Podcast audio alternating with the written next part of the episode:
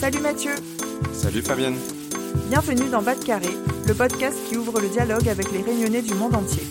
Alors ici, on reçoit des sportifs, journalistes, chefs cuisiniers, chefs d'entreprise, artistes ou encore youtubeurs, parce que chaque réunionnais a son histoire à raconter. Ensemble, allons Bas de Carré. Allons découvrir qui ils sont et comment ils font pour garder en eux la réunion.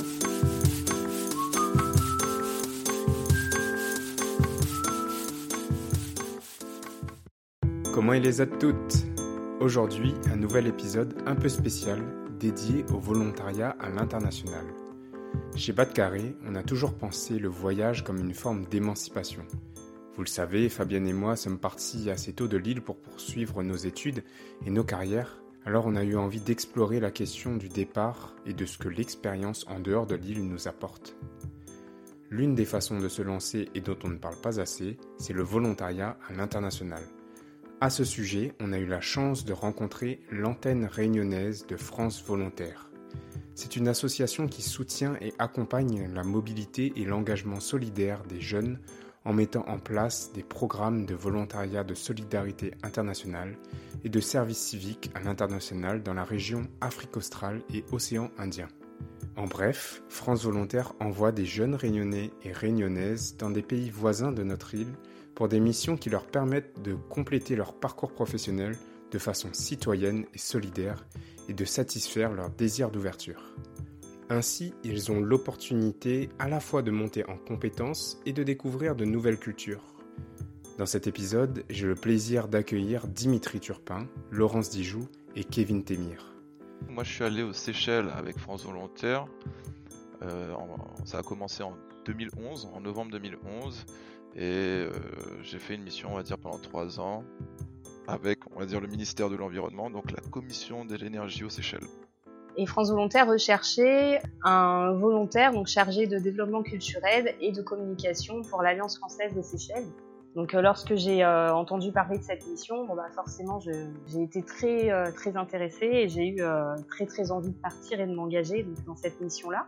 La mission consistait à l'animation et au développement de l'accord cadre de coopération qui existe entre la République française et la République des Seychelles au sujet de la coopération avec la Réunion. Donc grosso modo, il s'agit de mener des projets et de coordonner des projets dans le domaine de la jeunesse, du sport, du développement économique, du développement durable, du tourisme, de l'enseignement supérieur et de la recherche, de la santé et du développement social, de l'éducation et la formation professionnelle. Bonjour à toutes. Je suis ravi d'accueillir aujourd'hui Dimitri, Laurence et Kevin, trois chanceux réunionnais qui ont passé une à trois années de volontariat aux Seychelles. Est-ce vraiment utile de vous expliquer pourquoi ils étaient chanceux de vivre et travailler dans un tel environnement? Alors, ce qui m'a marqué en arrivant, bah, du coup, ça va rester un peu le cliché, hein, puisque c'est euh, quand je suis arrivée, bah, je, entre le, trajet, donc entre l'aéroport et, euh, et, mon lieu de résidence, puisque j'avais cherché un logement à distance, c'était vraiment euh, la, lumière en fait, et c'est quelque chose dont je parle toujours aux gens, enfin j'en parle toujours lorsque je parle de, des Seychelles. Les couleurs en fait sont beaucoup plus vives qu'à la Réunion. Alors déjà c'est beaucoup plus vert. Tout le monde dit que les Seychelles c'est la Réunion d'il y a 100 ans. Euh, il y a moins de bâtiments, c'est moins construit, donc il y a ce côté nature, ce côté préservé. Et puis comme il n'y a pas de cyclone aux Seychelles, les arbres sont immenses, les pieds fruits à pain sont, euh, enfin c'est incomparable par rapport à la végétation de la Réunion. Si voir une mer bleu turquoise depuis la fenêtre de son bureau est un luxe peu commun, ce n'est pas la motivation première de nos volontaires quand ils se sont engagés. C'est vrai Pourquoi s'embêter à partir bosser à l'étranger quand on vient de finir ses études? Dimitri et Kevin nous expliquent leurs attentes personnelles et professionnelles derrière cette mission. Donc encore une fois, moi j'avais cette volonté de bouger et aussi de sortir de ma zone de confort. Et du coup, avec mon master en poche, j'avais envie d'aller affronter le monde du travail, on va dire dans un milieu que je ne connais pas, où on ne me connaît pas, et donc où je serais évalué bah, sur ma valeur, sur ce que j'apporte, et non pas sur mes connaissances et mes relations. Mes études m'avaient beaucoup apporté d'un point de vue plus personnel que professionnel, mais j'avais besoin de ce complément professionnel que j'avais pas encore trouvé dans mes études à ce moment-là. On dit souvent que les voyages forment la jeunesse, et le jour du départ est toujours un souvenir particulier pour tous ceux qui ont l'opportunité de vivre à l'étranger. Petite piqûre de rappel pour ceux qui auraient oublié les émotions du jour J. Alors là, il faut être honnête, hein. c'est toujours un peu compliqué. Alors, il y a un mélange d'émotions à ce moment-là assez incroyable. Euh, on a de l'appréhension, on a de la tristesse parce qu'on quitte nos proches. Donc, moi, j'avais un peu ça, c'est-à-dire j'avais pas mal d'appréhension parce que là, on part quand même dans l'inconnu. Il y a aussi bah, la tristesse de devoir quitter ses proches et aussi, on va dire, un peu l'excitation, la joie bah, aussi d'aller dans un nouveau projet, dans un nouveau cycle. Donc, c'est assez indéfinissable comme ça. C'est vraiment un mix d'émotions. Alors juste avant de partir, c'était euh, bah, surtout, euh, il n'y avait pas d'appréhension, alors pas du tout. Euh, c'était surtout de l'excitation parce que j'avais vraiment hâte de, découvrir donc les Seychelles. Et donc c'était vraiment, oui, alors de l'excitation et puis je me sentais chanceuse aussi. je me je me rendais compte que cette opportunité-là, elle était vraiment, voilà, c'était une opportunité rêvée lorsque j'en parlais aux gens autour de moi, en plus, dès que je disais euh, les Seychelles, euh, voilà, tout le monde avait plein d'étoiles dans les yeux, mais alors, oh, t'as de la chance. Donc c'était vraiment, euh, oui, je me sentais un peu, ouais, très excitée et puis très chanceuse de pouvoir vivre cette expérience-là aux Seychelles. C'est chargé d'émotions que nos volontaires vont très vite découvrir la culture séchelloise. Une culture qui rappelle beaucoup la Réunion. C'est la ressemblance frappante entre les Seychelles et la Réunion. Je m'attendais à tout sauf ça. Enfin, je enfin, pas sauf ça, mais je m'attendais pas à autant de similitudes dans la manière de vivre, la manière de faire, la manière de voir les choses, etc. Et quelque part, ça m'a mis directement en miroir vis-à-vis de moi-même en tant que créole qui vient de la Réunion. Le créole, justement, voilà un des points communs que l'on partage avec les Seychelles. Laurence utilisait même le créole réunionnais pour répondre au créole séchellois. Et vous n'allez pas me croire, mais ça marchait. Au niveau de la langue, ça a été très facile aussi. Alors là, c'est assez discuté parce que la majorité des gens avec qui j'ai échangé, enfin la majorité des Réunionnais avec qui j'ai échangé, trouvent que le créole séchellois est euh, très éloigné du créole réunionnais. Ils trouvent que ça se rapproche plus euh, du créole mauricien puisqu'il y a beaucoup d'anglicisme vu euh, l'histoire du coup des Seychelles. et moi, au contraire, je trouvais que, enfin, je trouve toujours que c'est très proche. Et donc souvent, lors de ma phase d'adaptation justement au début, lorsque changé avec les Seychellois, euh, à chaque fois ils nous disent bon bah ça te dérange pas si on échange en anglais parce qu'ils parlent très bien français, hein, mais euh, ils font quelques fautes en français donc comme ils voilà ils, ils trouvent ils savent qu'on est plus à l'aise qu'eux en français forcément bah, parce qu'on est français donc ils préfèrent échanger en anglais parce qu'ils ont peur de faire des petites fautes de français. Et donc moi je leur proposais bah non plutôt que d'échanger en anglais si tu veux on échange en créole. Et donc ils me parlaient en créole séchellois et moi, je leur euh, répondais en créole réunionnais et on se comprenait très bien. En fait, moi, je trouve que les mots se retrouvent. Il y a quelques anglicismes, mais c'est juste la syntaxe qui est différente. On place pas les mots au même endroit. Mais sinon, pour moi, c'est quasi euh, similaire. Bon, là, je sais qu'il y en a qui vont dire non, non, pas du tout. Mais euh, en tout cas, moi, j'étais pas perdue ni dans la culture séchelloise, ni dans la langue, parce que c'était vraiment, voilà, moi, je trouvais très très proche de du créole réunionnais. C'est un peuple créole avant tout. C'est-à-dire que même dans les journaux, quand vous lisez les journaux là-bas, il va y avoir une partie en français, une partie en anglais et une partie en créole. Sur la même page. Sur la même page. Il va y avoir un article en français, un article en anglais, un article en créole, etc. etc. Plus que simplement aider Kevin, Laurence et Dimitri à s'intégrer, la culture créole des Séchellois nous renvoie à la créolité réunionnaise, même si les Séchellois semblent aller bien plus loin que nous dans l'intégration du créole dans leur façon de vivre quelque chose que je souhaitais souligner et qui, ma foi, m'étonne encore aujourd'hui et euh, m'étonne agréablement aujourd'hui, c'est quelque part chez les Seychellois cette décontraction naturelle et euh, comment oui une décontraction naturelle à insérer le créole dans tous les aspects de leur vie et plus particulièrement dans l'aspect professionnel. Que ce soit en termes de représentation publique ou que ce soit en termes de réunion de travail ou que ce soit en termes de euh, visite de terrain etc systématiquement le créole est une langue d'usage sur le territoire pour pouvoir euh, faire des affaires, pour pouvoir développer des partenariats, pour pouvoir simplement passer un, bon moment entre partenaires financiers et techniques, etc., qui fait que qui fait que finalement ça a été un peu le miroir de comment ça se passait quand j'étais à la Réunion, dans les différents milieux professionnels dans lesquels j'ai eu l'occasion d'avancer, où j'ai vu une grande différence et pour le coup c'est une différence qui m'a agréablement surpris. C'est vrai qu'au final, quand je suis arrivé euh, sur ces questions d'identité réunionnaise, etc., je n'y accordais pas forcément une attention toute particulière, ou en tout cas une importance prépondérante dans ma vie quotidienne. Et c'est vrai qu'aux Seychelles, cette perspective créole qui est présente dans chacun des aspects euh, de ma vie, etc., m'ont fait qu'à chaque fois, quelque part, je n'avais pas à négocier ça. Je n'avais pas à négocier cette partie d'identité réunionnaise que j'avais au fond de moi. Je devais la montrer. Et en la montrant, je devais utiliser cette composante culturelle pour pouvoir mieux coller à la composante culturelle créole qui était présente. Durant l'un de ces ateliers où elle enseignait la science du cinéma, Laurence nous montre un exemple concret de comment le fait d'être réunionnaise l'a aidée à s'intégrer. Et puis ma petite fierté, on va dire à la fin de ce dernier atelier, c'était euh, il y avait un des participants, d'ailleurs un historien des Seychelles, qui m'avait demandé d'où je venais parce que c'est vrai que dans ma présentation, j'avais beaucoup parlé de ma formation et de ce que je faisais aussi à l'Alliance française. Et euh, j'avais dit, bah voilà, je, suis réunionnaise et, et j'avais même pas fini ma phrase que ça, ça m'a marqué. Euh, tout, tout de suite, il s'est écrié Ah, mais moi, je pensais que vous veniez de métropole, mais alors vous venez de La Réunion, mais ça change tout. Donc, c'est une réunionnaise qui nous a, euh, qui nous a enseigné tout ça. Donc, euh, il était très fier, du coup, de voir que, que je venais, euh, voilà, que j'étais un peu une cousine.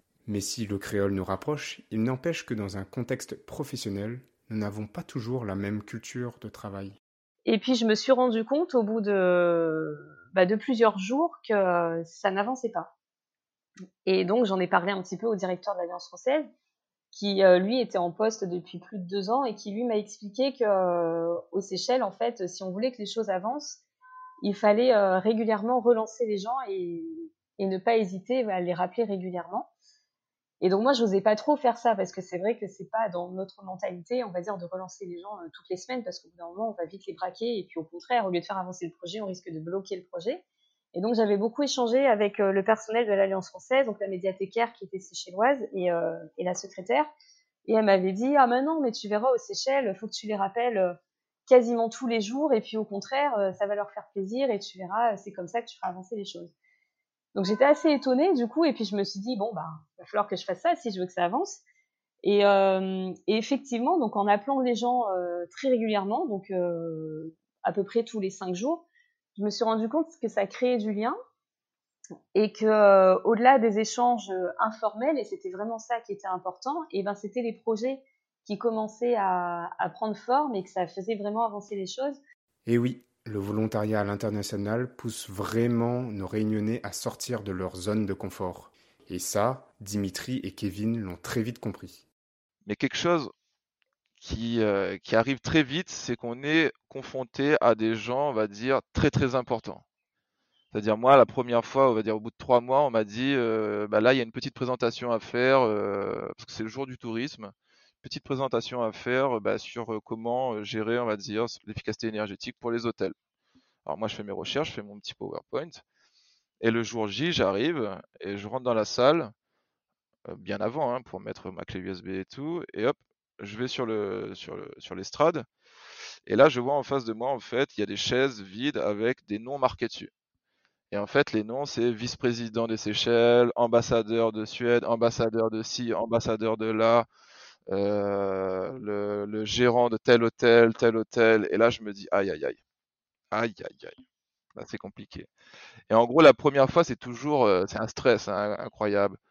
C'est, euh, j'ai failli fondre dans, dans, mes chaussures, mais euh, une fois les deux premières minutes passées, ça va, ça, ça, se fait tout seul. Et les fois d'après, en fait, c'est beaucoup plus simple. C'est-à-dire que vraiment maintenant, même si je dois rencontrer quelqu'un d'important, ben avant tout, ça reste euh, une personne humaine en face de moi, donc j'ai pas besoin de perdre tous mes moyens. Et ça, professionnellement, je pense que ça a été euh, un plus extraordinaire. Je dirais que sur le plan perso, concrètement, je dirais que la première chose que cette expérience m'a enseigné, c'est le courage qu'il faut pour se débarrasser de ce syndrome de l'imposteur. C'est-à-dire, j'ai vraiment appris à avoir confiance en moi et que c'est finalement ce travail à faire sur soi, sur la confiance en soi, qui fait qu'on arrive à se débarrasser au fur et à mesure de ce syndrome de l'imposteur. Parce qu'au final, je me suis rendu compte qu'un expert, c'est simplement quelqu'un qui a une connaissance approfondie sur le plan pratique et sur le plan théorique de quelque chose. Ce qui signifie qu'à l'entrée, dans l'accès, tout le monde peut commencer à devenir un expert à partir du moment où le sujet dont il est en train de traiter le passionne dans une certaine mesure, au point de vouloir approfondir dans l'ensemble des détails et des détails de détails d'eux. Donc c'est vrai que j'ai appris que finalement, l'apprentissage de la confiance en soi était quasiment aussi importante, si ce n'est plus importante, que la compétence technique à proprement parler. Une chose qui m'a étonné en échangeant avec nos trois volontaires, c'est la diversité que l'on retrouve dans leur métier les Seychelles ne se résument pas qu'au tourisme et à la finance, loin de là. Laurence, qui travaillait à l'Alliance française, était chargée de développer l'offre culturelle, avec de nombreux projets à mener, dont celui-ci.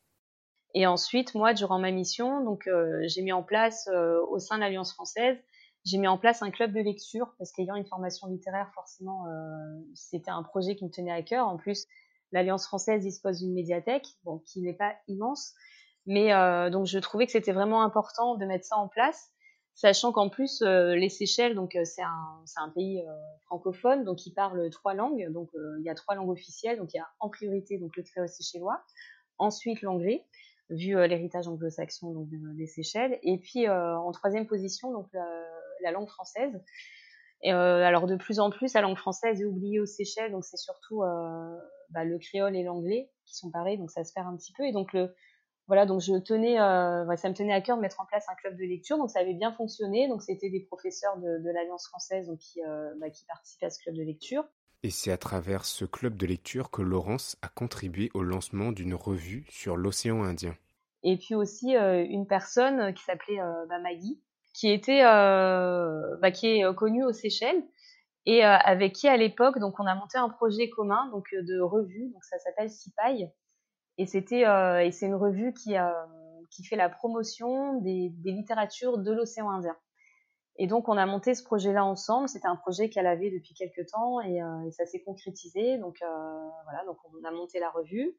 moi, je faisais partie du comité de rédaction, donc je relisais les, les, poèmes et les textes qui étaient envoyés donc par des, écrivains de tout l'océan Indien, donc pas uniquement des Seychelles.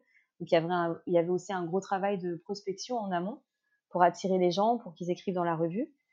Euh, donc là, j'étais, moi, j'ai été volontaire donc de, janvier 2010 à janvier 2011.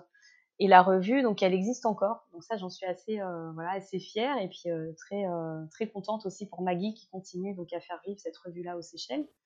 Kevin, lui aussi, a été très entreprenant durant son séjour, puisqu'il a été à l'origine de la création d'une association qui valorise le développement international de la Réunion c'était le fait de travailler sur cette note de projet sur les réseaux régionaux multi-acteurs euh, dans la zone sang Indien. Alors c'est quelque chose qui existe euh, en France métropolitaine et maintenant en Guadeloupe et Martinique. C'est une initiative qui consiste à créer une association et qui consiste à promouvoir l'internationalisation des territoires. Et euh, j'avais proposé ce projet à France Volontaire et à l'ambassadeur de l'époque, qui l'ont accueilli avec beaucoup d'intérêt et pour lequel euh, j'ai bénéficié vraiment d'un super soutien financier et technique euh, pour pouvoir aller en France métropolitaine, aller à la rencontre en fait des autres réseaux régionaux multi-acteurs dans le but de produire une note de concept à destination ben, de acquis de droit à la Réunion pour pouvoir avancer sur cette question. Après la culture et la coopération internationale, Place au secteur de l'énergie avec Dimitri, notre ingénieur, et son projet de ferme photovoltaïque. Alors il y a un projet, c'était un gros projet, c'était en fait la Banque centrale des Seychelles, qui justement à partir du moment où on a mis le cadre technique, enfin on commençait à mettre en place le cadre technique et le cadre administratif pour les panneaux solaires, on va dire directement, il y a des institutions qui se sont dit, ben moi je suis intéressé au moins pour l'image que ça va donner, même si euh, techniquement ça va peut-être pas fonctionner, mais au moins pour l'image que ça va donner, de rendre plus vert un peu le gouvernement des Seychelles, ils avaient envie de se lancer, on va dire, dans une ferme photovoltaïque sur leur toit. Et du coup, bah, ça a été pas simple, parce qu'en fait, le toit n'était pas droit. Dans ce cas-là, il faut calculer des niveaux, ou passer, on va dire, la structure, où ensuite on va mettre, on va dire, les, les panneaux photovoltaïques, choisir la bonne inclinaison en fonction de la latitude. Par exemple, les Seychelles sont à 5 degrés sud. Est-ce qu'on va mettre un 5 degrés vers le nord ou est-ce qu'on va mettre euh, plutôt vers l'est, l'ouest ensuite, l'orientation aussi importante? Et en fait, ça, c'était la première étape, hein, inclinaison, orientation. Et après, il y avait tout la faisabilité, la potentiabilité aussi du, projet. C'est-à-dire bah, combien de panneaux on va pouvoir mettre avec la surface disponible en mettant des structures. Donc ça déjà, c'était un travail assez, énorme. Et ensuite, bah, ces panneaux, combien ils vont produire? Et justement, quel va être le retour sur investissement après en termes financiers euh, bah, pour celui qui va construire ces panneaux? Est-ce que justement il va l'utiliser en autoconsommation ou est-ce qu'il va réinjecter directement dans le réseau et ensuite il va déduire ça de sa facture? Tout ça, c'était des points de travail et ça prenait à chaque fois quand même euh, pas mal de temps et d'aller-retour entre bah, les différents acteurs. À la fin, bah, ça s'est bien passé. Ça a été, euh, je ne sais pas si à l'heure actuelle c'est encore le cas, mais pendant très très longtemps, ça a été du coup la plus grosse centrale photovoltaïque aux Seychelles. On entend ô combien cette expérience aura marqué nos trois volontaires. Quand on est jeune diplômé et qu'on se voit confier de telles responsabilités, cela ouvre nos perspectives. Oui, tout est possible. Que m'a apporté vraiment ma mission de volontariat, ça a été, euh, bah, ça a été les opportunités par la suite, parce que c'est des opportunités que j'ai eues grâce aux contacts que j'ai pu tisser donc lorsque j'étais volontaire aux Seychelles. Euh, lorsqu'on est volontaire, du coup, on, côtoie euh, bah, beaucoup de personnes et, notamment donc euh, bah, des personnes à haute responsabilité donc qui sont à la Réunion. Pour faire simple, ce sont des expériences que je n'ai jamais eues avant, alors que avant j'étais quand même à la Réunion, qui est un, un bijou dans l'océan Indien, et alors que j'étais aussi bah, en Océanie, en Asie, etc. C'est vraiment là, via cette expérience, que j'ai eu l'opportunité de voilà, j'apprends, je restitue, je réapprends, je restitue je réapprends, ah bah en fait je suis expert. Tout est possible. En faisant du volontariat, réellement, je pense, hein, en tout cas moi, euh, je me suis dit à la fin de ça que tout est possible en fait. Euh, là j'étais dans un milieu, on va dire, pas, pas, facile, on va dire, pour le travail, et pourtant j'ai réussi. Euh, C'était pas facile aussi pour s'intégrer à, travers la langue, etc. Pourtant j'ai réussi. Et du coup maintenant j'ai vraiment le choix de faire ce que je veux. Et, euh, ça c'est une des plus grandes opportunités que vous aurez dans le volontariat et dans votre vie. Hein. C'est un moment de comprendre qu'on c'est nous qui tenons le guidon, on va dire, de notre vie. Et ça, c'est incroyable. Je remercie chaleureusement Kevin, Laurence et Dimitri qui ont partagé avec enthousiasme et sincérité leur expérience de volontariat pour la réalisation de cet épisode. Vous pouvez retrouver toute l'actualité de France Volontaire sur leur site internet www.france-volontaire.org et surtout sur la page Facebook de l'antenne de la Réunion Tapez France Volontaire Réunion AAOI sur Facebook pour les trouver. Les missions de volontariat de solidarité internationale évoquées dans cet épisode sont soutenues par la région Réunion ou le département de la Réunion et les fonds européens Interreg 5 Océan Indien. On espère que cet épisode vous a plu. Pour nous aider à trouver des invités toujours plus extraordinaires, laissez-nous une note sur Apple Podcast 5 étoiles de préférence.